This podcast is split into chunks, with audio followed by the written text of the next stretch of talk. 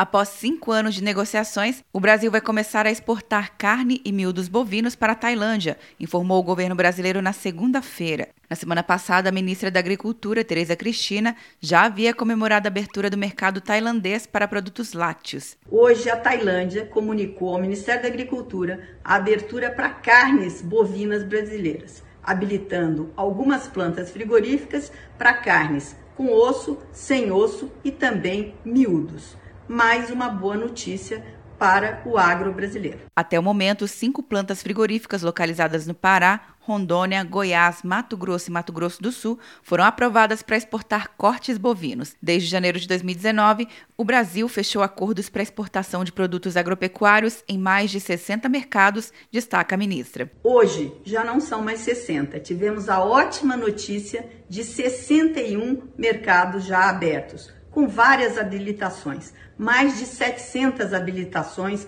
foram, foram feitas para os mais diversos produtos do nosso agro brasileiro.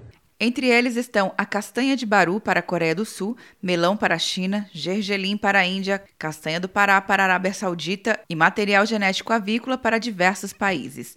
Quer um ano sem mensalidade para passar direto em pedágios e estacionamentos? Peça a Veloy agora e dê tchau para as filas. Você ativa a tag, adiciona veículos, controla tudo pelo aplicativo e não paga mensalidade por um ano.